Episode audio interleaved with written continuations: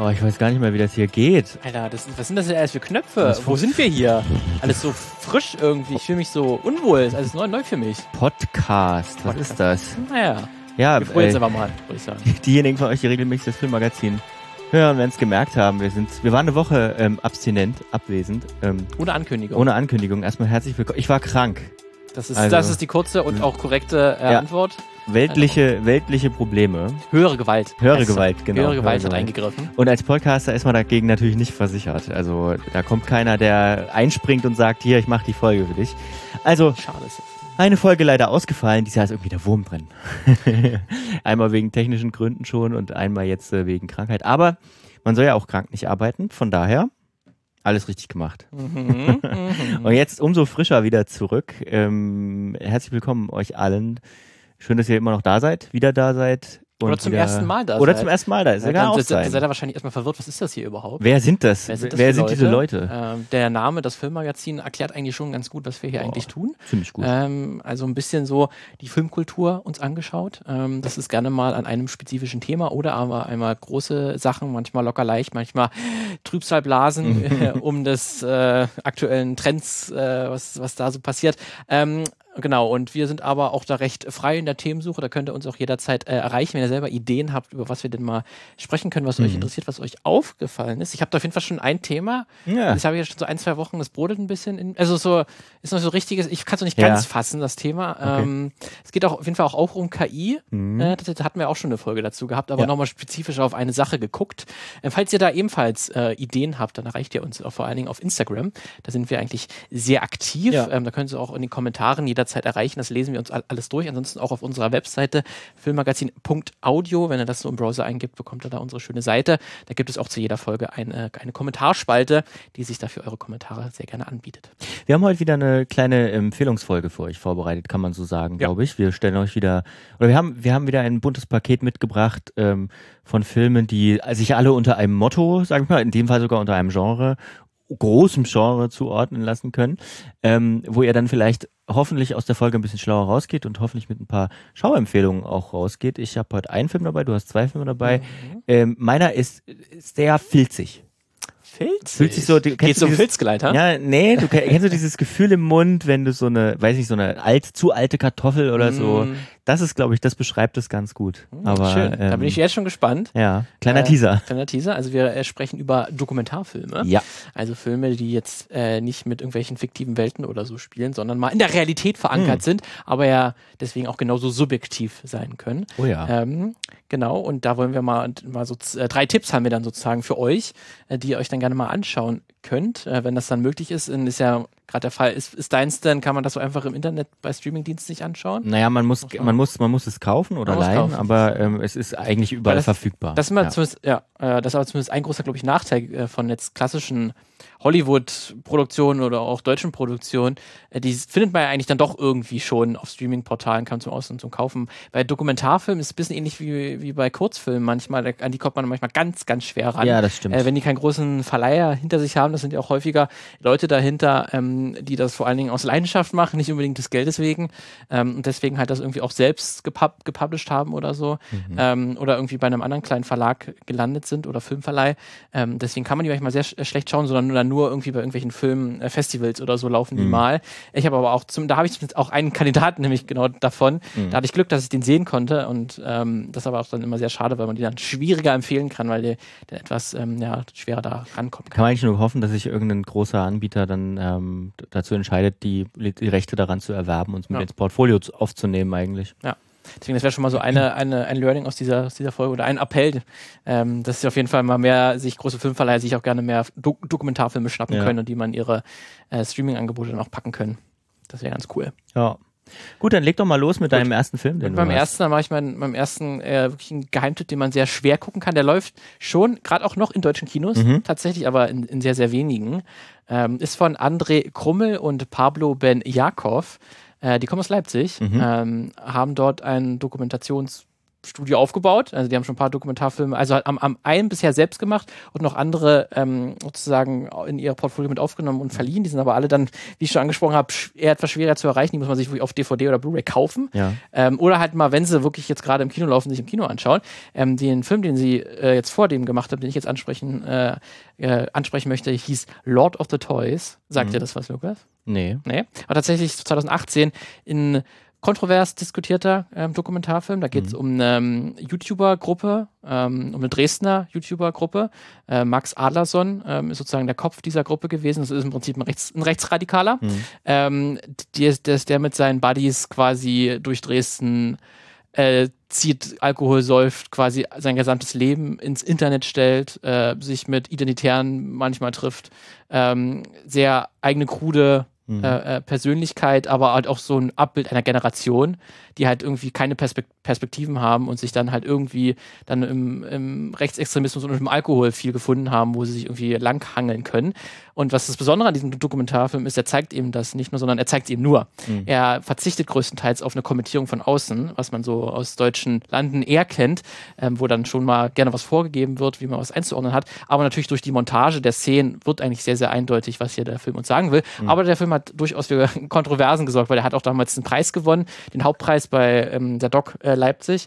Ähm, und das wurde halt von einigen Leuten auch eher kritisch aufgefasst, weil er eben dann zu unkommentiert manche Szenen lässt. Ich, Ich fand hab- den auch schon damals sehr, sehr toll. Ich, jetzt, wo du es erzählst, habe ich, ähm, sagt es mir irgendwas. Ja, Ja. sagt es mir. Also gesehen habe ich ihn auf jeden Fall nicht, aber es kommt mir sehr bekannt vor. Ja. Und ich fand schon halt diesen Ansatz äh, von Herrn Krummel und von Herrn Ben Jakow ähm, sehr, sehr spannend, ähm, halt auf komplett auf eine Kommentierung zu verzichten, zumindest auf, äh, auf erstmal auf der ersten Ebene, aber auf der zweiten, dritten Ebene Mhm. ist es total eindeutig und für mich äh, total spannend zu sehen, weil man eine sehr eine große Unmittelbarkeit hat Ja. äh, in diesen Szenen und man einfach sehr diese die Charaktere denen sehr, sehr nahe kommt. Ja. Du kannst ja auch als, als Doc-Filmerin ähm, eigentlich nicht nicht kommentieren. Allein durch, allein durch den Schnitt Ja, kommentierst du ja, ne? Ja.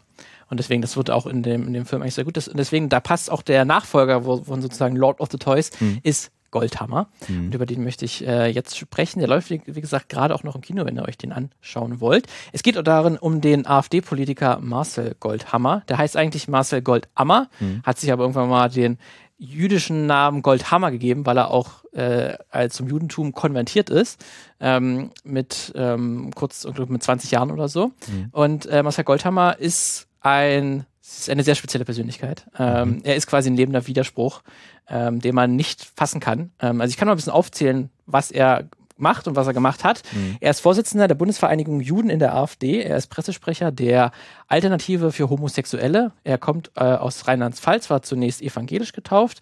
Äh, er wollte dann als Jugendlicher schon Schauspieler werden, ist dann nach Berlin gezogen, äh, hat dort an einigen Tatorten mitgespielt, äh, 2006 halt zum Judentum konvertiert, hat dann aber auch in Berlin viele Jahre als Sexarbeiter und VIP-Escort gearbeitet, ist dann nach Israel gezogen, ähm, um dort für die Pressestelle der israelischen Armee zu arbeiten, hat dann versucht in Tel Aviv ein Politikinfluencer zu werden äh, und nachdem dann eine Beziehung äh, mehr oder weniger gescheitert ist, ist er nach Berlin zurückgekehrt, um dort dann und ist dann dort bei der AfD gelandet.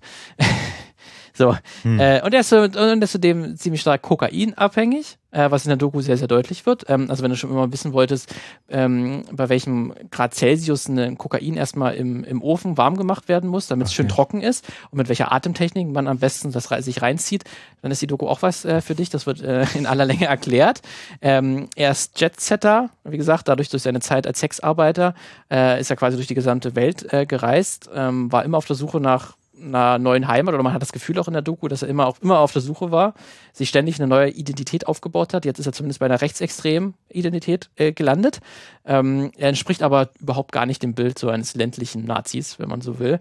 Ähm, aus Ostdeutschland irgendwie, also er kommt, wie gesagt, auch aus Rheinland-Pfalz, aber man lernt dann auch die Familienumstände und so kennen, die sehr einfache, also die haben irgendwie ein Haus in einem kleinen Dorf in, in Rhe- Rheinland-Pfalz, sehr einfache äh, Ver Verhältnisse, äh, wo man jetzt vielleicht schon eine Idee hat, daher kommt das irgendwie so, aber das ist irgendwie auch falsch, weil seine tatsächlich seine Familie und seine Eltern, die sind sehr links eingestellt und die sagen ständig, der soll mal seinen scheiß rechtsradikalen Quatsch lassen und sprechen direkt darauf an, dass das scheiße ist, was er, was er tut. Sein Vater wird auch in einer Szene gezeigt, dass er sagt, also die RAF hat ja größtenteils die richtigen Leute erwischt.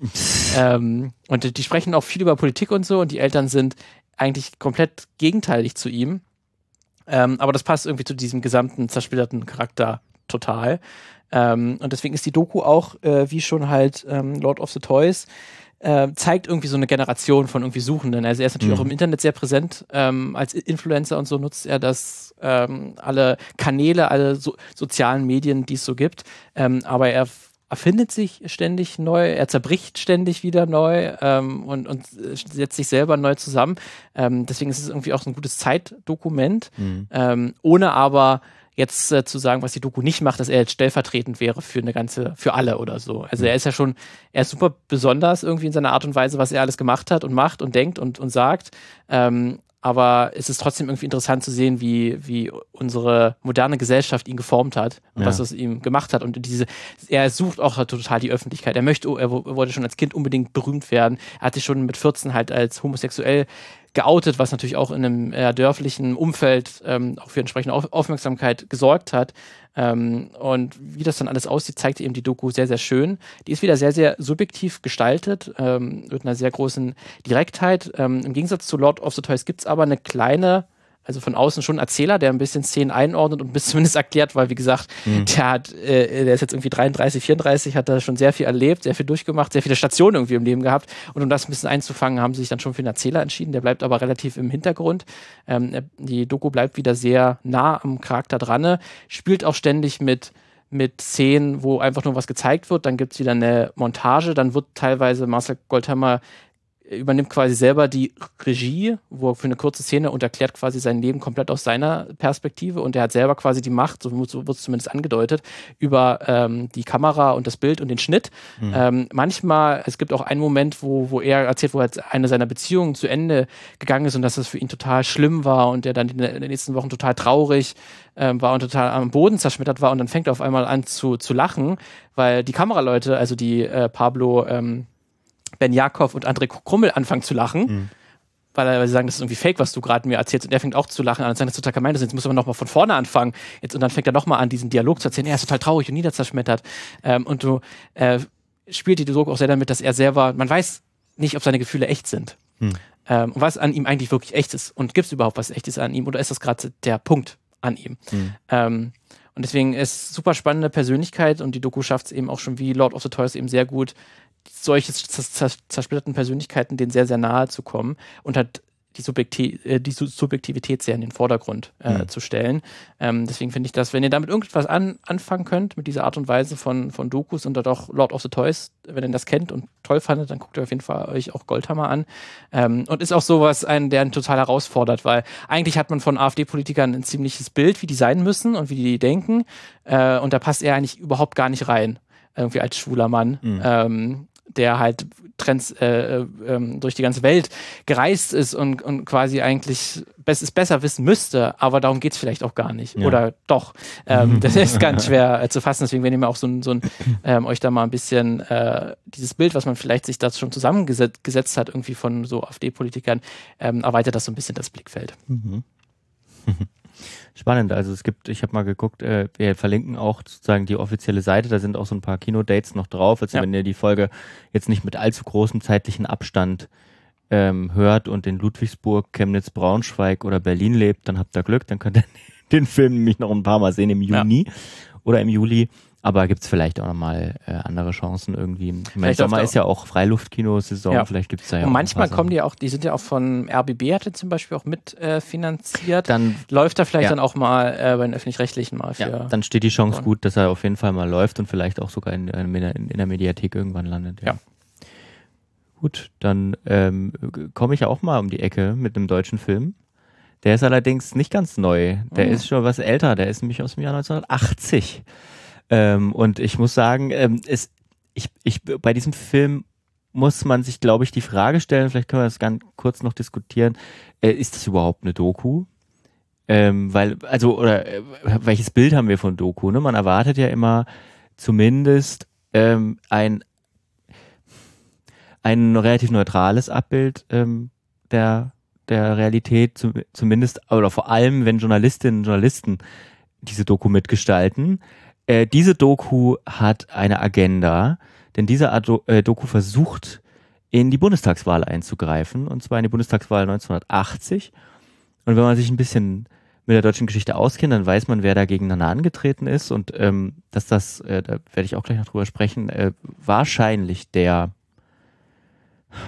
der größte oder der, der, der, der schlammschlachtigste Wahlkampf, den die Bundesrepublik jemals gesehen hat, zumindest die alte Bundesrepublik, ähm, wobei mir jetzt auch nicht bekannt wäre, dass in den letzten 30 Jahren was ähnlich war, ähm, dass, dass ein Bundestagswahlkampf so hart geführt worden ist und mit so viel Schlamm und ähm, schlimmen Dingen verbunden war.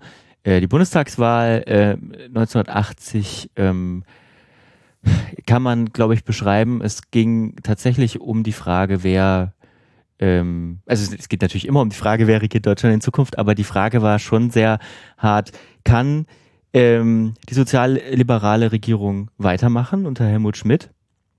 Ähm, der große, die große Hoffnung eigentlich der der SPD mit Willy Brandt hat sich ja dann durch diese ganze Ostaffäre und die Guillaume-Affäre so ein bisschen erledigt. Dann kam Herr Schmidt, der viel ruhiger war, der vielen, mit vielen Krisen dealen musste. Ne? Da gab es ja dann die Entführung der Landshut und alles so, all sowas, ähm, München. Ähm, nee, München war eher. Aber ähm, also auf jeden Fall, es war nicht einfach. Äh, es ist keine einfache Zeit und äh, die CDU, äh, beziehungsweise die Union in dem Fall, hatte einen Kandidaten oder hatte zwei Kandidaten. Äh, und zwar einen, den wir sehr gut kennen, Helmut Kohl, und eigentlich seinen ärgsten Widersacher, Franz Josef Strauß. Und Franz Josef Strauß konnte sozusagen den Vorentscheid für sich entscheiden. Wobei man jetzt auch im Rückblick sagen muss, hat Kohl vielleicht clever zurückgezogen. Ich komme noch mal drauf. Es geht um Franz Josef Strauß und es geht darum, Franz Josef Strauß als Kanzler zu verhindern. Ähm, wobei man sagen muss, äh, ich verrate nicht, wie die Wahl ausgegangen ist. Ähm, also man weiß natürlich, wie die Wahl ausgegangen ist, aber so ganz so einfach ist es nicht. Die Doku heißt Der Kandidat von 1980 und ist eine ähm, sehr interessante Montage, die, die teilweise, die ist ein bisschen schwerfällig manchmal, äh, Montage von unterschiedlichen ähm, Archivaufnahmen, manchmal auch ähm, aus dem Wahlkampf tatsächlich Aufnahmen. Man merkt das auch, man sieht das auch ganz gut ähm, an der Qualität der Doku. Also die äh, ist restauriert worden, würde ich jetzt meinen. Also man, man, kann sie sich in HD anschauen und die Aufnahmen, die extra im Wahlkampf gemacht worden sind, die sind halt auf Film gemacht worden und die sehen wunderbar aus immer noch. Aber ist das so ähm, hinter den Kulissen quasi, was da dann abging oder ist es so? Naja, es ist keine, es ist, oh, naja, also die Doku braucht lange, um reinzukommen. Die Doku zeigt erstmal äh, lange ähm, Szenen aus dem Wahlkampf. Szenen, wo Franz Josef Strauß auftritt irgendwo in Bayern ähm, und ihm gehuldigt wird. Ne? Er ist der äh, unangefochtene König von Bayern. Er ist da auch Minister, bayerischer Ministerpräsident zu dem Zeitpunkt. Ähm, wird dort geliebt, also wie ein, wie ein Staatspräsident geliebt. Führt sich auch manchmal auf wie ein Staatspräsident tatsächlich. Und ähm, war ja auch lange Zeit eine große Hoffnung, gilt als jemand, der poltert, jemand, der aber trotzdem ähm, oder lange galt als jemand, der die besseren Argumente aber auch zählen lässt, wobei er auch, glaube ich, oft der Meinung war, selber die besten Argumente zu haben. Äh, zu dem Zeitpunkt sieht man schon einen Mann, der offenbar sehr krank ist. Also ähm, er, ist, äh, er war dann zu dem Zeitpunkt auch schon relativ, ähm, relativ übergewichtig, hat ein ganz rotes Gesicht. Das sieht man bei den Aufnahmen, die im Wahlkampf gemacht worden sind. Das ist, er, hat eine, er hat sehr viel getrunken auch immer ähm, und hatte auch Herzprobleme. Dann später ist er ja auch an einem Schlaganfall gestorben. Und ähm, ja, er hat, er hat seinen Zenit, also er war natürlich sehr ein, sehr mächtiger Mann und hat natürlich auch versucht, diesen Sprung ins Kanzleramt zu machen, hat es auch fast geschafft. Ähm, allerdings äh, hat er seinen Zenit, glaube ich, schon überschritten gehabt zu dem Zeitpunkt. Zumindest körperlich auf jeden Fall. Ähm, ist ja dann auch, glaube ich, ich weiß gar nicht, sechs Jahre oder acht Jahre später gestorben. Und ähm, die Doku zeichnet, die Doku will, weiß nicht, wo sie hin will würde ich gleich mal vorab sagen. Es ist ein, es ist, also wer diese Doku gemacht hat, steht im Abspann, es ist eine ganz lange Liste. Einfach mal, um, um, um wirklich Namen, also die großen Namen zu nennen, die dahinter stehen. Volker Schlöndorf, der mit der die Blechtrommel ja auch einen Oscar gewonnen hat, beispielsweise Stefan Aust, ähm, damals noch, ich weiß gar nicht, ob er damals schon beim Spiegel gearbeitet hat, aber war dann ja jahrelang auch Chefredakteur beim Spiegel, ist heute Mitherausgeber, äh, Mitherausgeber der Welt ähm, und, und Chefredakteur von N24, Welt N24 ähm, auch heute keine leichte Persönlichkeit mehr, muss Absolut, man sich mal, ja. muss man sich mal ein bisschen mit beschäftigen. Äh, Alexander Kluge auch als großer ähm, Filmemacher, deutscher Filmemacher auch mit an der Doku beteiligt und dieses Kollektiv hat damals gesagt, oder zumindest gibt es auch Aussagen von Schl Volker Schlindorf, es ging darum, ähm, den Kandidaten zu verhindern. Also Franz Josef Strauß als, Strauß als Kanzler zu verhindern. Und das Ganze hat eine Vorgeschichte. Ähm, denn einer der Mitfinanziers auch dieser Doku, beziehungsweise die, die Person, der die Produktionsfirma mitgehört hat, war, ähm, war Rudolf Augstein, ähm, Verleger des Spiegel, also Chef des Spiegel. Und wenn man sich so ein bisschen in die deutsche Geschichte begibt und Franz Josef Strauß und den Spiegel anguckt, dann ähm, hat es eine Vorgeschichte gegeben. Und ich will nur mal ganz kurz über diese. Die äh, Spiegelaffäre? Ja, ja, genau. Das, äh, man hat von der Spiegelaffäre schon mal ähm, schon mal gehört in der Schule, oder zumindest hat, hatten wir das, glaube ich, sogar im Geschichtsunterricht mal dran, die Spiegelaffäre. Äh, zu der komme ich gleich noch.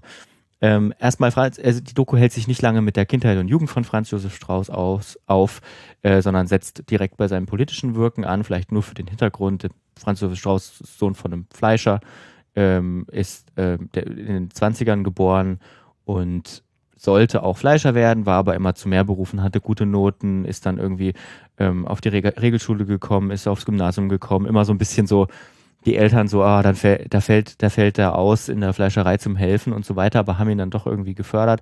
Ähm, sie waren äh, immer sehr katholisch, konservativ, ich weiß gar nicht mehr, wie die Partei hieß, katholische Zentrumspartei oder so. Ähm, es gibt einen, ich verlinke einen langen Artikel, ein langes Porträt über ihn und den Wahlkampf ähm, mal im im, äh, in, in, in den Shownotes. Das ist sehr, sehr interessant. Ähm, die Familie hat zumindest, kann man das in dem Artikel nachlesen, die Nazis immer abgelehnt. Ähm, sie waren keine, keine ähm, Opposition, wobei der Vater wohl immer gesagt haben muss, ähm, die sollen sich zum Teufel scheren und so. Also sie ist ja aus einer aus einer äh, katholischen Haltung heraus, einer konservativen katholischen Haltung heraus, gab es ja durchaus auch äh, Kreise, die die Nazis abgelehnt haben. Ähm, Strauß ist äh, trotzdem ist nie Parteimitglied gewesen, aber ähm, ist dann irgendeinem, ist dann der NS, im NS-Kraftfahrerchor beigetreten, weil das wohl eine vergleichbare, vergleichbare vergleichsweise biedere Organisation war, wo man nicht viel machen musste und trotzdem ähm, und trotzdem ähm, ja sich in die Nähe begeben konnte, ohne dass jemand verdächtig wurde. Äh, ich ich habe das Zitat gefunden, der Vater soll äh, 1933 ab 1900 immer gesagt hat, äh, bevor er äh, gegenüber jeder Kollaboration eher fressig Hundefutter. ähm, ja, 1939 ist Franz Josef Strauß auch eingezogen worden. Ähm, da er einen Führerschein hatte, ist er zur motorisierten Artillerie gekommen. Ähm, ist, hat den Krieg wohl relativ ganz gut ähm, überstanden, gab dann allerdings auch ein paar Probleme, weil er sich, ähm, sich wohl so den Sätzen hin, hinreißen ließ, dumm, sau, dumm, kriegsfreiwillig. Ähm, das, ähm, naja, äh, er konnte dann wohl nur irgendwie mit Hilfe äh, von einem sympathisierenden Vorgesetzten diese Sache unter den Teppich kehren. Also er war da relativ, äh, äh, ich sag mal, der Unfreiheit gegenüber, äh, die dieses Regime ausstrahlte, gegenüber oppositionell eingestellt, ohne jetzt wirklich was dagegen zu tun. Allerdings, ähm, auch da er kein Parteimitglied war, ähm, ist er nach dem Krieg auch ähm, relativ gut in die Gunst der, ähm, der amerikanischen Besatzer gekommen. Ähm, die haben ihn dann auch zum Landrat ernannt, relativ schnell. Mh, auch weil er passables Englisch gesprochen haben soll oder, oder Jahre, sein Leben lang passables Englisch mit einem bayerischen Einschlag gesprochen Natürlich. hat. Und auch relativ tüchtig war im Organisieren. Also was man ihm, glaube ich, nicht vorwerfen kann, und das ist halt so wieder so ein Männerbild ne, von, von früher. Also wenig gearbeitet hat der Mann nicht. Das führte dann auch später zu großen gesundheitlichen ähm, Problemen. Er war von Anfang an bei der Gründung der CSU mit dabei. Ähm, ist dann auch, äh, glaube ich, 48 gleich zum Sekre äh, Generalsekretär geworden, war damals 34, ist dann in den Bundestag auch gleich mit eingezogen, ist Landesgruppenchef der CSU geworden. Ähm, hat auch eine relativ große Gefolgschaft um sich ähm, um sich gezogen, äh, um sich geschert und ist dann auch im, in dieser, in diesem Adenauer Konstrukt relativ hochgekommen. Er wurde dann Minister irgendwann, ohne, also ein Minister ohne Ressort. Ähm, ich weiß nicht, ob man das vergleichen kann, aber zum Beispiel das Kulturstaatsministerium ist ja, also gibt ja auch kein Kulturministerium. Ist ja auch, gibt auch kein Kulturministerium, genau. Also er ist ein Minister für besondere Aufgaben irgendwie geworden. Ähm, und später dann, ab 55, ähm, hatte man ihn dann gesehen oder hatte Adenauer ihn dann gesehen. Äh, dann hat man dann das, das Kernkraftministerium ins Leben gerufen. Dann wurde er Minister für Kernkraft, ein ganz neues Ministerium ähm, geworden. Allerdings immer wieder, also immer ein Hang auch zum Militär und zur Aufrüstung gehabt. Adenauer soll wohl mal über ihn gesagt haben, äh, unter mir werden Sie niemals zum, äh, solange ich Kanzler bin, werden Sie niemals Verteidigungsminister.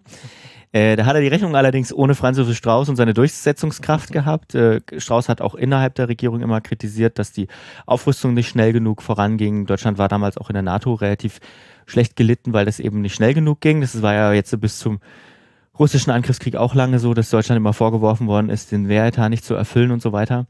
Ähm, auf jeden Fall ähm, hat er es dann doch geschafft. also er wurde dann zum Verteidigungsminister. Ähm, hat Recht behalten, sich gegen Adenauer sogar durchgesetzt. Adenauer immer noch Kanzler gewesen, ja auch furchtbar lange Kanzler gewesen. Ähm, und sollte die Aufrüstung retten. Hat dann auch, hat dann auch so ein paar, ähm, so ein paar Deals an Land gezogen, unter anderem mit Lockheed. Ähm, hat, äh, ich, ich, weiß gar nicht, wie die hießen, hießen die Starfighter, die Jets, ähm, äh, an Land gezogen, Milliarden Deals auf jeden Fall. In der Doku wird ihm auch relativ unverhohlen vorgeworfen, ähm, da ähm, dass das alles nicht sauber gelaufen ist. In dem Artikel stand jetzt wieder, dass das Ganze ähm, nicht zweifelsfrei nachgewiesen werden konnte und dass tatsächlich die Stasi Akten gefälscht haben soll bei diesem, um diesen Lockheed-Deal wie Filz aussehen zu lassen. Ach so, also es ist ganz, damit es dreckiger aussieht, aber ja, weiß nicht, ob das stimmt oder ja, nicht. Ja, genau. Also und der Spiegel, man muss auch dann sagen, der Spiegel ist ab einem gewissen Punkt, nämlich ab der Spiegel-Affäre, die haben ihn vorher schon ein bisschen dem auf dem Kicker gehabt, aber danach war natürlich, war es natürlich alles gebrochen. Man muss vielleicht zur Spiegel-Affäre ähm, kurz mal sagen, es gab eine Vorgeschichte, man, ähm, man, man, hat damals offenbar das so gemacht. Ähm, Rudolf Augstein hat damals, war damals Herausgeber des Spiegel, ähm, hat äh, also in den 50ern noch Ende der 50er, als er gerade Verteidigungsminister wurde, hat ihn zu sich in die Villa eingeladen, um auch ein paar Redakteure des Magazins kennenzulernen. Ähm, Häppchen Bier Sekt, ähm, hat dann auch Alkohol getrunken und dann musste Strauß den Nachtzug ähm, erwischen nach München.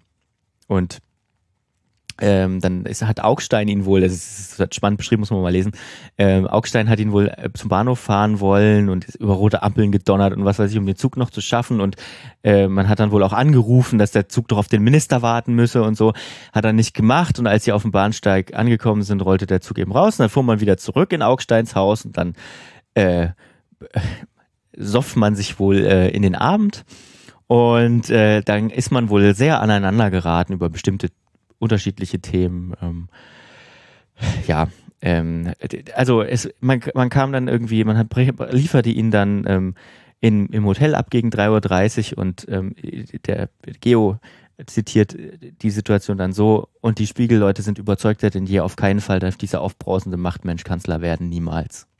Und dabei sollte es blieben, äh, bleiben. Kann, Strauß wollte auch immer Atomwaffen für die Bundeswehr und so weiter. Äh, und irgendwann ähm, kam es dann dazu, dass ähm, ähm, der Spiegel, also es gab da noch so, gab da noch so ein paar andere Sachen, ähm, äh, Lieferungen, die unter der Hand laufen und so weiter, trotz irgendwelcher Embargos und so. Ähm, dann zettelte Strauß auch mal irgendwie einen Rechtsstreit gegen den Polizisten an, der nur seinen Job gemacht hat, weil er ähm, weil Strauß hat seinen Chauffeur angewiesen, Polizisten zu ignorieren, der gerade den Verkehr geregelt hat und dann dro drohte der mit einer Anzeige, Strauß beschwerte sich und also die Presse, äh, vor allem auch der Spiegel, ähm, kosteten so, solche Sachen natürlich genüsslich Darauf aus. Hat man immer sehr geachtet. Ja. Ähm, und ähm, ja, 61 dann Parteivorsitzender der CDU, äh, der CSU noch geworden und wahrscheinlich auf dem ähm, Zenit seiner seiner seiner Karriere, denn denn irgendwann kommt es dann eben zu dieser Spiegel-Affäre. Am 26. Oktober 62 wird die Spiegelredaktion, man kann es nicht anders sagen, ähm, zerschlagen von der Polizei, ähm, drei Überfallkommandos, ähm, 20 Kriminalpolizisten, Bundesanwalt, insgesamt rund 50 Mann ähm, stürmen diese Räume des Spiegels, äh, die, die, die, sich damals über mehrere Etagen erstreckten, ähm, beschlagnahmen Zehntausende Ordner, tausende Bücher, meterweise Mikrofilm, nehmen alle Schreibmaschinen mit und ähm, das ist natürlich für einen Blatt ist das das Ende. Ähm, Stern und Zeit springen im Spiegel bei, die saßen damals noch im gleichen Haus, kann man sich heute gar nicht mehr vorstellen. ähm, das funktioniert halt. Äh, dass die Redaktion, die noch übrig war, also nehmen auch Leute fest natürlich, auch in Spanien, im Urlaub wird einer festgenommen, das wird Strauß noch zum Verhängnis. Ähm, Und äh, ja, man konnte dann weiterschreiben, die Auflage des Spiegels steigt in dieser Zeit natürlich sonst wohin. Also zumindest aus ähm, PR-Gründen war es am Ende eine gute, ja, gutes Verfahren. Aber ähm, das, äh, das sorgte damals sehr für, ähm, sehr, sehr für Aufregung, denn man witterte den Angriff auf die Pressefreiheit, was in Teilen auch richtig ist. Also die Gerichte haben natürlich dann auch geortet. Also der Hintergrund ist, der Spiegel hat auf Grundlage von geheimen Informationen auch Dinge veröffentlicht. Ähm, und das ja, sah man als Geheimnisverrat an. Also über die ähm, Wehrhaftigkeit, glaube ich, Deutschlands ja, genau. der Bundeswehr. Also so nach dem Motto, die Bundeswehr ist nicht wehrhaft. Da, so kommt auch wieder Strauß ins Spiel. Und was ihm dann ähm, zu Verhängnis wurde, er hat wohl noch bevor der Haftbefehl in Spanien gegen diesen einen Spiegelmann ähm, eingetroffen ist, hat er wohl ähm, in der Botschaft, äh, dem Militärattaché an der Botschaft in Madrid angerufen und telefonisch schon beauftragt, äh, diesen Spiegelredakteur festzusetzen. Ähm, Wobei er natürlich mir auch mit diesem Angriff, das ist eine Sache des Innenministeriums, der hat ja damit nichts zu tun. Ähm, dann gab es noch, eine, es gab dann eine große Bundeswehrdebatte, wo, Debatte, wo das auch zum, das wird in dem Film auch dargestellt, ähm, wo Adenauer sich hinstellt und sagt, äh, ob, ob er das schon zu dem Zeitpunkt wusste, dass Strauß involviert war oder nicht, das ist nicht ganz klar. Aber es wird so dargestellt, als wisse er es in der Doku und sagt trotzdem dem Parlament, nein, äh, da ist kein Minister involviert gewesen. Ähm, und irgendwann im Laufe dieser Debatte kommt dann doch raus und äh, Strauß druckt drum, äh, druckst drum und dann ist er auch am Ende nicht mehr haltbar, denn äh, die FDP-Minister, also die damals noch ähm, CDU, ähm, also Unions-FDP-Koalition, die ähm, FDP-Minister verlassen dann das Kabinett und sagen, äh, wir sind zu einer Neuberufung bereit, wenn Strauß das Kabinett verlässt. Und dann hat Strauß keine andere Wahl und bittet natürlich um seine Entlassung. Ähm, tut er auch es ist so sein Sturz, der große Bruch im Prinzip könnte, also in seiner Karriere kann man auch so ähm, festhalten. Er braucht dann auch relativ lang, um sich wieder zu berappeln. Der nächste große, ähm, das nächste große Ding ist eigentlich seine Bayern-Geschichte. Also er wird dann Ministerpräsident und ähm, baut sich dort ein großes Netzwerk auf, ähm, das Bayern auf der ersten Ebene erstmal gut tut, das aber sehr, sehr nach Filz riecht, muss man auch ehrlicherweise sagen. Ähm, er wird dann später nochmal Finanzminister äh, unter Kiesinger, aber gerät dann auch zunehmend an seine körperlichen Grenzen. Also diese ganzen G Geschichten gehen dann los. Irgendwann verliert dann die Opposition auch ihre Regierung. Also ähm, die Union kommt in die Opposition. Ähm, da verliert dann Strauß wieder sein Ministeramt und ähm, dann taucht sein größter Widersacher auf tatsächlich. Und man denkt so, hey, wer könnte das sein? Rudolf Augstein haben wir doch schon drüber gesprochen. Ähm, die FDP äh, ist auch sein, ist auch ein Feind. Adenauer war auch irgendwie sein Feind. Nein, aber sein größter Feind ist Helmut Kohl. Viel jünger. Ähm, Und dynamischer. Naja, nicht unbedingt. Ähm, ein bisschen provinzieller, nicht so polternd, zumindest da nicht. Ähm, und jemand, der offenbar abwarten kann. Und ähm, Strauß soll mal dann über ihn sich hat sich wohl hinreißen lassen, äh, über ihn zu sagen, Kohl taugt nicht zum Kanzler und so weiter. Das konnte er übrigens Kohl dann auch im Spiegel nachlesen. also er, Kohl sei total unfähig, ihm fehlen die charakterlichen, die geistigen und politischen Voraussetzungen für das Kanzleramt. Hat er sich wohl geirrt? Hat er sich dann am Ende doch geirrt. Auf jeden Fall ähm, ähm, hat er, hat Kohl, ähm, ist Kohl 76 auch schon mal zur Bundestagswahl angetreten, hat die auch gewonnen. Ihm haben sechs Sitze zur äh, absoluten Mehrheit gefehlt. Strauß soll damals nur gesagt haben, er hätte die sechs Sitze geholt. Nichtsdestotrotz ähm, nur weil du die Wahl gewinnst, heißt das ja nicht als Partei, dass du auch in die Regierung kommst, denn die SPD und die FDP koalieren dann ähm, weiter und äh, die äh, setzen ihre Koalition fort. Ähnlich, und dann sind wir wieder beim Anfangspunkt, ähnlich wird es auch Franz Josef Strauß 1980 gehen. Denn auch Franz Josef Strauß holt äh, die Mehrheit für die CDU, wird aber auch nicht Kanzler, wie wir alle wissen. Mhm. Denn auch da setzen die SPD und FDP noch ihre Koalition fort, bis sie dann auch 82, äh, 82 zerbricht. Dann ist aber Franz Josef Strauß vom Tisch, denn so beschädigt, wie du dann bist, ähm, wurde das nichts mehr und Helmut Kohl wartete wohl auf seine Gelegenheit. Und wie das ausging, die nächste, wie die nächste Wahl ausging, wissen wir ja. Ähm, ja, auf jeden Fall, ähm, was er macht, ist, er baut dann FJS, also Franz Josef Strauß wird, der baut er zu einer Marke, hat dann auch so ein Konglomerat aus, Med, aus einer Med Werbeagentur und was weiß ich, ähm, führt Bayern so ein kleines bisschen wie so einen autonomen Staat, macht Staatsbesuche in der Sowjetunion, weil der Kanzler dort nicht mehr gern gesehen ist. Ähm, ja, also ist ganz, ganz, ganz kuriose Persönlichkeit. Aber zurück zu diesem Film ähm, er, dieser Film lässt kein gutes Haar an Strauß. Ähm, er wird die ganze Zeit dargestellt als ja, die, die absolut schlimme äh, Rechte. Es gibt, also sie lassen sich sogar zu dem Satz hinreißen irgendwann. Ähm, ich versuche es zusammenzukriegen mit dem Nationalsozialismus hat ähm, hat ähm, Franz Josef Strauß nichts zu tun. Von den, von den Nazis aus steht Strauß rechts. Okay, krass. Ja. Das ist schon eine Aussage. Ja. Ähm, es gibt auch Aussagen, die haben sie in der Doku drin, die ist schwierig. Die Doku, wie gesagt, sie weiß nicht, wo sie hin will. Sie haben auch eine lange, sie haben auch den Grünen Gründungsparteitag, was auch total interessant ist, ähm, mit begleitet und sind dort und haben dort auch echt heftige Aussagen ähm, mit drin. Über Franz Josef Strauß. Nee, Oder? über äh, tatsächlich verliert es da kurz den Fokus auf Franz Okay. Josef Strauß, kümmert sich um die Grünen, ähm, die sich dann, äh, also die, da gab es dann irgendwie Kräfte bei den Grünen, die gefordert haben, man solle doch die, man solle doch die, ähm, die ähm, Liebe zwischen Erwachsenen und Kindern legalisieren so, und so weiter. ja, das- Diese, das dieser Vorwurf, ja. ne? Ähm, und also da gab es, also diese, die- da gab es wirklich Gestalten, die da, die bei diesem Gründungsparteitag dabei sind. Ähm, es ist absolut kurios und daran hat die Grüne ja auch lange zu knappern gehabt und teilweise wird es ihr heute Und auch noch noch heute, vorgeworfen. Wobei, ey, in 40 Jahren hat sich echt eine Menge getan bei den Grünen, muss man sagen. Ähm, die Grünen spielen auch 1980 bei der Bundestagswahl, glaube ich, holen sie 1,5 Prozent. Ähm, spielen dann noch keine Rolle, aber ich weiß gar nicht, ob dann, ich glaube, sechs Jahre später ziehen sie dann auch in den Bundestag ein. Ich bin mir auch nicht mehr so sicher. Also es dauerte dann nicht lang. Ähm, ja, äh, Stefan Aust hat, ähm, hat mal über den Film selber gesagt, ähm, aus, den, äh, also der, aus der Rechten fanden sie den Film so empörend, äh, wie wir mit Strauß umgegangen sind. Aus der Linken äh, kam, ihr habt ja nicht ihr habt ihn ja nicht genügend geschlachtet. Also man ist auch offenbar niemandem so richtig gerecht geworden.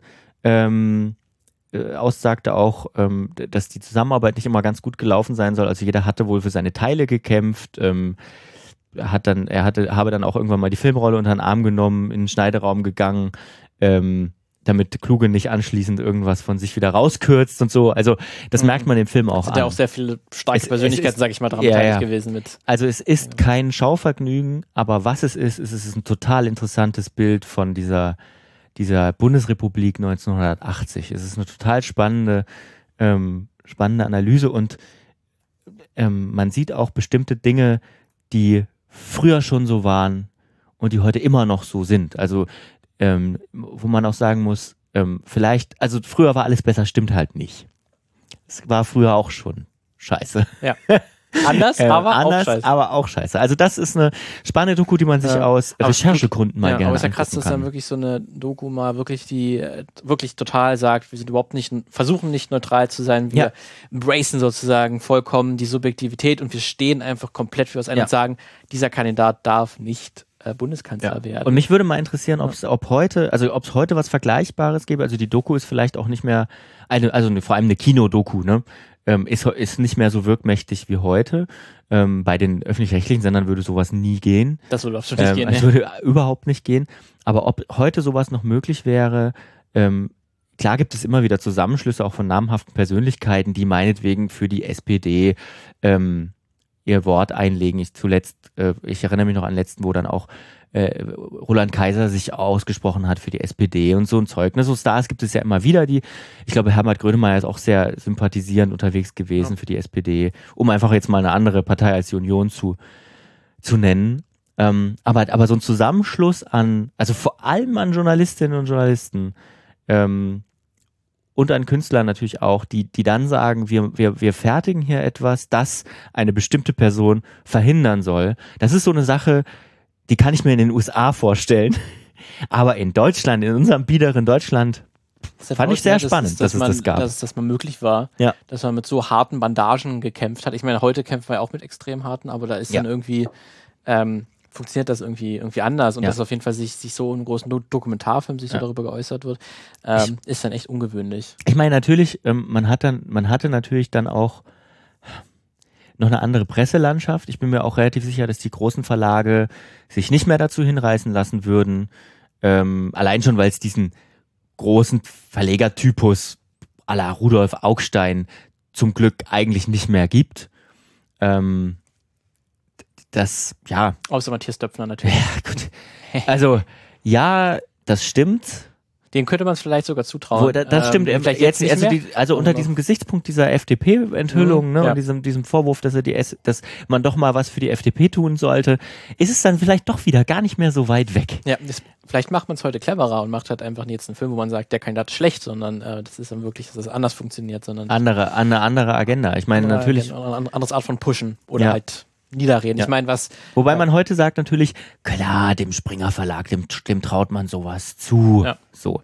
Und man würde wahrscheinlich heute, trotz aller Krisen und so weiter, sagen, dass jemand wie der Spiegel oder die Zeit oder die Süddeutsche Zeitung oder die Frankfurter Allgemeine Zeitung oder der Stern meinetwegen auch noch, ähm, dass die natürlich, und das ist ja auch ihr gutes Recht, eine Tendenz haben und ähm, eine bestimmte Linie verfolgen. Das ist ja auch, das ist ja Verlagsfreiheit, Pressefreiheit. Aber ähm, dass es so, also persönliche Fäden gibt und dass jemand sagt, wir müssen diesen Menschen als Kanzler verhindern, das traut man eigentlich nicht mehr so richtig, außer vielleicht Springer niemandem mehr so richtig zu, oder? Ja, Also würde mir ich, geht's würde so. ich sagen, ja. Ähm, das würde, glaube ich, da würde sich keiner dran fassen, glaube ich, Mhm. an, an so einen. An Aber es war eine andere. Zeit. Es gibt auch Geschichten über Stefan Aus, den müssten wir Ah. den Wikipedia-Eintrag lesen, ähm, wo, wo man, wo, wo Leute, also, wo man heute sagt, was war das für eine Ich Zeit? meine, seine persönliche Abneigung gegenüber Windkraft äh, oder Windräder ähm, äh, äh, sitzen auch sehr schön im Spiegel zu beobachten, in der Zeit, wo er halt Chefredakteur war vom, Mhm. vom Spiegel. Deswegen, ich glaube, das war wirklich auch noch eine Zeit, wo dann halt so einzelne Persönlichkeiten sehr stark Richtungen äh, bestimmen Richtungen bestimmt haben, was heute, glaube ich, weil es mittlerweile zumindest in den meisten Verlagen äh, Mhm. und Filmhäusern zumindest solche Kontrollmechanismen gibt, dass nicht nur eine Person das so stark ähm, Ja. machen könnte, sagen, ich mag diese Person nicht und deswegen müssen wir sowas produzieren. Ich glaube, sowas ist, ist, deswegen ist das ungewöhnlich, dass sowas stattfindet. Deswegen Ja. ist dann auch sowas, wenn sowas über Matthias Döpfner rauskommt, dass er die FDP eben sehr, sehr mag und die Ja. anderen eben nicht, äh, dann ist es halt dann ungewöhnlich und sorgt dann für einen Skandal oder einen Aufschrei. Ja. Ähm, deswegen Zum Glück, ich, halt- zum Glück. Zum Glück immer noch, Ja. Also es ist spannend. Also äh, ich kann ja nur, wenn man mal wirklich zwei Stunden Zeit, der geht auch recht lang, ähm, zwei Stunden Zeit hat und mal so einen kleinen Einblick in diese Ja. rauchende, trinkende ja, haben will. Genau, und hat vielleicht dann auch sehr viel, ne, mit 1980 das sind auch so die letzten Überbleibsel von 68 sind, äh, wo man halt dann so sehr Mhm. stark für was eingetreten ist und sehr forsch, ähm, ist es vielleicht auch noch so ein Überbleibsel, wo man dann heute vielleicht das einfach anders gestalten würde. Ja. Ähm, deswegen könnte ich mir vielleicht auch vorstellen, dass das dann, dann auch so, so, ein, so ein Zeitdokument ist, Ja. wie man halt früher Politik auch noch gemacht hat, Was- auch in der Kultur Politik gemacht Was hat. ich interessant finde, ist einfach, ähm, man erkennt so erschreckend viel von heute wie- wieder. Ähm, also das Einzige, was heute nicht mehr passieren würde, ist, dass, dass der Bundespräsident, es gibt so eine Szene, da ist der Bundespräsident auf Wandertour durch Deutschland. Also der macht einfach wie so Nordic Walking. Ja, ja. Und so eine Traube von Menschen läuft ihm immer hinterher und irgendjemand beschwert sich darüber, dass da gerade die Straße geteert worden ist und dass das für die Knie schlecht ist und der Bundespräsident herrscht ihn an. Ich habe leider den Namen von diesem Bundespräsidenten Mhm. schon wieder vergessen, weil spielt, glaube ich, keine große Rolle. Ähm, äh, herrscht ihn an, von wegen, wie man sich denn darüber aufregen könnte, über so eine schöne geteerte Straße, wie blöd der denn sei und so. Das würde heute nicht mehr passieren. Also zumindest kann ich mir das bei einem Frank-Walter Steinmeier nicht vorstellen. Absolut nicht. Ne? Das ist gleich eigentlich auch wirklich, ähm, wenn man sich auch überlegt, wie, äh, äh, wie sehr Filme, die waren schon noch also gefühlt politischer, in einer Mhm. gewissen Art und Weise zumindest offener politisch. Äh, wenn man jetzt irgendwie sich einen, Rock, einen Rocky 4 an, an, anschaut, da Mhm. wird dann ganz klar Politik für die USA gegen die Sowjetunion, die als absolute Ja. Monster im Film dargestellt werden. Und heutige Blockbuster ver äh, versuchen das überhaupt gar nicht zu machen, sich irgendwie so, so zu äußern und sagen, das eine Land ist super und das äh, andere Land ist furchtbar und auch genauso der eine Kandidat ist super und der andere, der andere Kandidat ist, ist, ist furchtbar. Und, ist und wenn man jemanden offensichtlich Bösen haben will, dann nimmt man irgendein Fantasieland. Genau. Mhm. Genau. Deswegen, ich glaube, das hat sich eben auch so weit gewandelt. Deswegen ist dann sowas, was dann noch in den 80er Jahren möglich war, Mhm. aber eben heute nicht mehr. Deswegen auf jeden Fall dann ein spannender Tipp, wenn man mal sehen Ja. will, wie das auch, wie damals Politik gemacht wurde. Die Leute sind natürlich auch, ähm, wie soll ich sagen, diese, vielleicht auch medienkompetenter geworden, was solche klassischen Mediengattungen auch angeht. Ne? Man, man sieht diesem Film an, dass er eine Agenda verfolgt und die Frage ist, braucht man das? Also, also Weil einerseits ist es ja auch Publikum. ehrlich. Man kann ja auch sagen, ne, steckt da trotzdem in einem, wenn ein Fantasieland genommen wird oder ein Fantasiebösewicht, da steckt da trotzdem eine Ideologie dahinter. Ja, und ja, jetzt na, versucht man die mal zu verstecken und Ja. damals waren die ehrlicher und haben gesagt, jo, Ja. wir finden ihn eben scheiße und das wollen wir euch jetzt zeigen, warum. Genau, aber die Frage ist halt bei diesem, also ich meine, Aus sagt das ja selber so ein Stück weit, ähm, du wirst jemand, der Strauß nie wählen würde, der, für den ist dieser Film gefundenes Fressen. Jemanden, der Strauß liebt, der wird sich von diesem Film nicht überzeugen lassen. Echt Gut, interessant. das kann's ja, Also, ja, ja. Aber die Frage, wie kann man denn so gestalten, damit es eben das, Das nicht ist die passiert? Frage. Das, Das, ist die Frage. Aber das müssen ja, andere das entscheiden. müssen andere entscheiden. Du hast noch einen anderen Film. Ich habe noch einen anderen Film für euch, ähm, den ihr euch dann auf Disney Plus anschauen könnt. Ähm, der war 2022 für den äh, Oscar, oder 2023 genau, also der ist von 2022, war aber bei der Oscarverleihung 2023 für den Oscar als bester Dokumentarfilm auch nominiert, hat ihn aber nicht gewonnen. Ähm, und äh, da geht's dann mal, weil ein großes Thema, sage ich mal, bei Dokumentarfilmen, wir hatten jetzt schon äh, Politik äh, und Persönlichkeiten, Medien. Was ein großes Thema natürlich ist, ist natürlich Natur, Mm. Naturdokus, äh, weil die produzieren sehr, sehr tolle Bilder, denen, Mm. wenn sie gut gemacht sind. Und so ist dann auch mein ähm, Dokumentarfilm Feurige Liebe Mm. oder Fire of Love heißt der. Ähm, es geht um Vulkane. äh, wie der Name schon etwas andeutet, und um die Liebe. Also- 8K-Aufnahmen von Vulkan. Richtig, richtig. Mhm. Ähm, aber es geht da im Spezifischen um das äh, französische Vulkanologenpaar Katja und Maurice Kraft. Mhm. Ähm, die erlernten sich in den 1960er Jahren kennen. Klingt schon sehr französisch. Äh, genau, und die haben sich dann äh, im Laufe ihrer äh, Vulkanologen-Karriere haben die äh, über 300 Vulkane besucht und waren bei fast 200 Ausbrüchen Hm. dabei, live dabei. Ähm, und was das äh, Dramatische am Ende ist, also sie liebten sich als auch Vulkane und Hm. sind auch bei einem Vulkanausbruch gestorben. Oh Gott. 1971, äh, 1991 ähm, sind sie beim Ausbruch ähm, des, äh, eines japanischen äh, Vulkans äh, gestorben. Unzen hieß der, dieser Vulkan. Ähm, ja, und beide, was das äh, zumindest aus Dokumentarsicht sehr spannend ist, sie haben sich bei ihren, also dann über 20-jährigen oder über äh, also 30-jährigen Vulkanologenkarriere haben sie quasi alles gefilmt und fotografiert. Das heißt, man hat einen sehr großen Fundus an Archivmaterial, auf das man zurückgreifen kann, ähm, was dann halt diese beeindruckenden Bilder liefert. Weil, was die beiden auf jeden Fall waren und weswegen sie dann auch gestorben sind, sie waren absolut waghalsig und lebensmüde. Die sind halt äh, sehr, sehr nah rangegangen, sind Mhm. wirklich zu den Lavaströmen quasi kurz vorm Reinfallen. Mhm. Dort äh, dort ha hat man die beiden gefunden und die haben sich dort alles angeschaut. Ähm, die haben auch teilweise neben einem aktiven Vulkan übernachtet, also der auch gerade sich beim Ausbruch befunden hat Mhm. und die dann gesagt haben, oh, jetzt ist hier aber der äh, äh, und so ein Lavabrocken aber so ein paar Meter neben uns äh, eingeschlagen. Ich glaube, wir sollten mal unser Zelt ein paar Meter weiter nach hinten bewegen. So waren die drauf. Okay. Mhm. Ähm, deswegen ist eigentlich überraschend, dass sie so lange überlebt haben. Äh, in einer Szene sieht man auch äh, Maurice Kraft, wie er ein äh, Ei auf, in, in einer Pfanne brät und die, und die Pfanne ist auf so einen gerade abgekühlten Lavastrom, hat er die draufgepackt. Ähm, also so sind die drauf gewesen.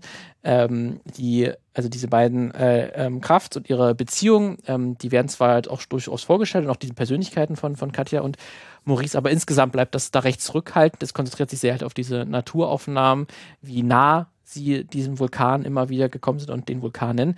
Ähm, deswegen gibt es wenig eigentlich Aufnahmen, die mal die, mal die beiden wirklich privat Mhm. zeigt, wie die dann vielleicht auch mal über ihre vielleicht Beziehungsprobleme gesprochen haben Mhm. oder was die außer ihrem Vulkanologen, also Vulkansein eigentlich Vulkanologen gemacht sein, haben, ja. aber Mhm. Die waren wohl eigentlich, die haben so, was die Doku erzählt, die haben für Vulkane gebrennt, die konnten mit Menschen nicht so viel anfangen. Mhm. Ihre große Liebe war eigentlich wirklich die Vulkane und deswegen haben sie auch nur dafür wirklich gebrannt. Ja. Ähm, hö.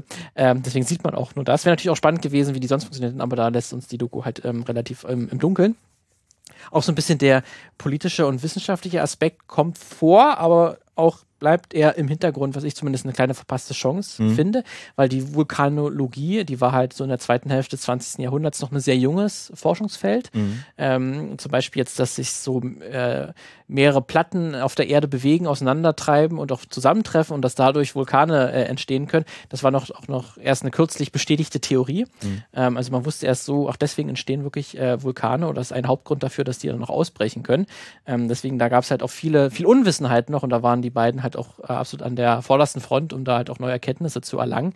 Ähm, deswegen auch sehr spannend, wäre es eigentlich spannend gewesen zu sehen, wie sieht so ein junges Forschungsfeld aus, was für Schwierigkeiten haben die dann Ja. Forschungsgelder zum Beispiel zu bekommen oder was für Diskussionen in den Medien äh, bekommen die äh, oder mit welchen Un Universitäten arbeitet man, äh, arbeitet man dort zusammen. Das wäre zumindest für mich auch jetzt noch so ein spannender Aspekt gewesen, den die Doku halt komplett außen, außen vor lässt, Mhm. äh, wo man jetzt nicht so viel drüber äh, erzählt. Also zum Beispiel eine große Schwierigkeit war halt zu sagen, wann bricht eigentlich ein Vulkan aus? Also man weiß, okay, der ist jetzt aktiv geworden, aber wann ist der Moment, wann der wirklich ausbricht? Das war äh, zeitlebens für die ein ganz großes Mysterium. Die haben gesagt, irgendwann war der Druck so groß und ist ausgebrochen, aber was für Faktoren hat das wirklich beeinflusst. Ne? Ja. Ähm, deswegen, das sind dann alles solche Sachen, ähm, die man erst dann im Laufe der Jahrzehnte etwas besser vorhersehen konnte. Mhm. Ähm, und auch zum Beispiel die Warnungen, also es gab dann auch so eine Szene oder ein Ereignis, einen Vulkanausbruch in äh, Kolumbien, ähm, wo die Krafts dann aber aufgrund ihrer Forschung schon sagen konnten, hier, der wird bald demnächst ausbrechen. Und wenn der ausbricht, dann entstehen auch riesige Schlammlawinen mhm. äh, und ihr müsst eigentlich die ganze Bevölkerung evakuieren. Das waren irgendwie so drei Dörfer, die so im, größere Dörfer, die so um den,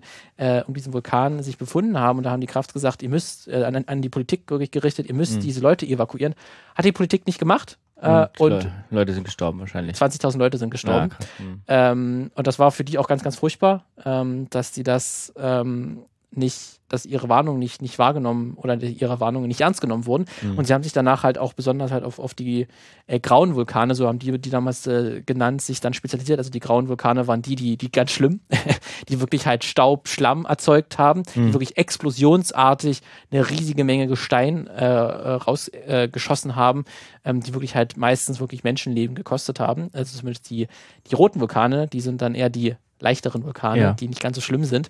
Ähm, weil man die auch besser vorhersehen kann, wann die ausbrechen. Und wenn die ausbrechen, ist es auch nicht so, dann kommen die so mit 70, 80 km/h, kommt die so ein Lavastrom entgegen. Dem kannst du noch sozusagen entkommen, aber so ein grauen Vulkan, wenn der explodiert, der kommt mit mehreren hunderten explodiert Stunden. Halt, ja. Explodiert halt. Äh, und da ist nicht mehr mit viel. Da ja. selbst auch noch 10 Kilometer weiter stirbst du. Ja. Ähm, und deswegen, auf die haben sich dann spezialisiert und vor allen Dingen dann halt auch versucht, mit ähm, Dokumentarfilmen und mit Lehrmaterial halt die Politik darüber aufzuklären. Hier, das sind die, die Schwierigkeiten, das wird wahrscheinlich passieren, mhm. wenn ihr nicht die Leute evakuiert und so. Das war sozusagen auch ihr, ihre, ihr Lebensauftrag ähm, oder ihr Lebensmotto dann in den letzten Jahren, bevor sie dann halt 91 gestorben sind. Äh, genau bei der Explosion eines grauen Vulkans. Ja. Ähm, aber sie wurde dann zu Ende dann auch die Doku, das hat, hat zumindest dann auch den Effekt gehabt, dass seit ähm, ihrem Tod dann halt auch die Politik das ernster genommen hat. Mhm. Ähm, deswegen äh, eine sehr, sehr faszinierende in dem Sinne wunderschöne Doku, weil mhm. man sehr viele schöne Aufnahmen von äh, äh, Lavaströmen hat und auch sehr viele, wo man sich einfach an den Kopf fest und sagt, warum geht ihr da hin? Warum geht ihr da so ja. hin? Wenn du einen falschen Schritt machst oder ja. so. Oder einfach was, weil das ja teilweise wirklich noch nicht äh, abgekühlter Lavastrom ist, wo du einfach nicht weißt, du trittst gerade auf was und es könnte einfach unter dir zusammenbrechen ja. und du fällst einfach in pure Lava. Ähm, hätte alles schon passieren können. Und dann irgendwie gleich auch am Anfang sieht man irgendwie wieder äh, der Maurice Kraft sich irgendwie sein Bein halb verbrennt, weil da sich hm. irgendwie so eine kleine Schwefelblase gebildet hat dann so austritt ja, und er dann 140 Grad äh, heißes Wasser irgendwie abbekommt. Ähm, alles so ein Zeug, was denen passiert ist. Ähm, deswegen auf jeden Fall eine sehr empfehlenswerte Doku. Ich fand es jetzt nicht äh, perfekt, ähm, weil die sich dann halt sehr halt auf ihre Naturbilder vertraut und weiß, mhm. okay, das sieht beeindruckend aus, deswegen damit können wir spielen. Ja. Ähm, hätten gerne noch ein bisschen das breiter fassen, fassen können. Interessant ist noch, ähm, dass Werner Herzog äh, im gleichen Jahr ebenfalls eine Doku über Katja und Maurice Kraft äh, veröffentlicht hat. Mhm. Die innere Glut heißt das. Diese Doku ist leider, habe ich nirgendwo gefunden, dass die man sich anschauen ja. kann, selbst zu kaufen, irgendwie ganz, ganz schwierig. Muss man vergleichen ähm, könnte, ja. Hätte man mal vergleichen können, wie Werner Herzog das ähm, das ganze Inzident hatte, weil zumindest also jetzt äh, äh, Feurige Liebe ist auch sehr, also mit einer Sprecherin auch, äh, wird eingeordnet und auch aus einer sehr subjektiven Sicht. Also mhm da haben sich die Filmemacherinnen haben sich quasi dieses ganze Material angeschaut, hm. sind zu einem Ergebnis gekommen und das präsentieren sie auch den, den äh, zu, zu, Zuschauerinnen. Bei Werner Herzog ähm, macht es ja ähnlich, ne? Werner Herzog macht es ja ähnlich. Ja. Der hat ja auch eine sehr starke Subjektivität, deswegen hat er mich interessiert, wie er es aber, was er nochmal für äh, Schwerpunkte ja. gesetzt hätte. Ja. Ähm, ich bin durchaus auch ein Fan von seiner Herangehensweise. Hm. Dokumentarfilme heranzuziehen ist ja äh, sehr speziell, muss man mögen. Ähm, aber ich hätte da sehr gerne den Vergleich gezogen, konnte ich jetzt äh, leider nicht. Aber vielleicht, äh, wenn ihr da rankommt, ähm, schaut euch vielleicht auch vielleicht den Werner Herzog-Film dann zu den beiden auf jeden Fall eine sehr faszinierendes, ähm, faszinierende Person gewesen, mhm. ähm, die halt auch zeitlebens gesagt haben, ähm, also die haben sozusagen mit dem Leben schon abgeschlossen oder mit dem, die hatten kein Problem damit zu sterben. Ja. Schon gesagt, quasi, ja. wenn ich dabei sterbe, dann sterbe ich eben. Ähm, ich, wir lieben so sehr die Vulkane und fühlen uns erst bei einem Vulkanausbruch richtig lebendig. Wenn wir dabei sterben, dann ist es eben so. Mhm. Ähm, deswegen hätte ich auch sehr spannend gefunden, wie das Werner Herzog dann halt sieht, weil ich zum Beispiel seine, also seine berühmteste Doku ist ja, glaube ich, die Grizzly Man Doku über diesen Naturforscher, der auch gestorben ist, mhm. der halt Bären äh, ähm, erforscht hat und dann halt von einem Bären ge ge getötet wurde. Und Werner Herzog das sehr, sehr interessant zusammenfasst, wie er das halt sieht, mhm. seine Perspektive darauf. Oder auch hier diese De Death Row Doku, ähm, Death Row, genau, die sind auch, ja. ja auch sehr ähm, sehr subjektiv. Sehr subjektiv, auf mhm. jeden Fall, ja. Ähm, ja, deswegen auf jeden Fall auch dann für Folge Liebe, guckt auf jeden Fall an, wenn ihr Disney Plus habt. Ähm, aber vielleicht kommt ihr auch an die innere Glut irgendwie ran von Werner Herzog, dann ähm, ist das vielleicht nochmal eine, auch eine große Empfehlung. Könnte man zumindest vorstellen. Weil zumindest die, die Kritiken, die ich gefunden habe, die waren auch alle sehr positiv über diese Doku. Sehr schön, dann habt ihr jetzt was zum Schauen. Mhm. Mindestens drei, eher Fünf, Vielleicht- weil so. du hattest ja auch zwei Ja, die Lo jeweils, ne? Lord of the Toys könnte man Ja. dann auch noch, falls ihr die auch noch nicht gesehen habt, auch eine sehr, sehr große Empfehlung haben. Ja. Gut, ähm, damit sind wir wieder da, offiziell. Äh, Gab es noch irgendwas Neues ähm, aus der Film Filmwelt, über das man reden Mm, müsste? Ist mir jetzt nicht direkt was eingefallen, was jetzt irgendwie groß besprechenswert wäre. Nö. Wir Nee. haben vielleicht auch was ver wir haben vielleicht bestimmt auch bestimmt, Bestimmt auch was was vergessen, verpasst, ja. aber ich, mir fällt Da müsst ihr dann einen anderen nichts Podcast für ein paar eingefallen. News-Podcast, Film. Ja, Podcast genau. News. Film, News-Podcast haben. gut. Damit ähm, packen wir es für diese Woche. Ja. Nächste Woche wieder da, wenn niemand krank wird. Ähm, Klopfen mal auf. Hol vielleicht- ja, auf, weiß nicht das ist eher Papp, Papp, eher so, so ein Ikea-Papptisch wahrscheinlich, aber Oh, ein bisschen Holz ist, glaube ich, irgendwo wahrscheinlich drin. Holzspäne. Holzspäne. Immer, wir klopfen auf Holzspäne, obwohl das hier ist echtes Holz. Ah, sehr gut. Ja, also auf Holz geklopft. Wir sind nächste Woche wieder da. Bis dahin. Tschüss.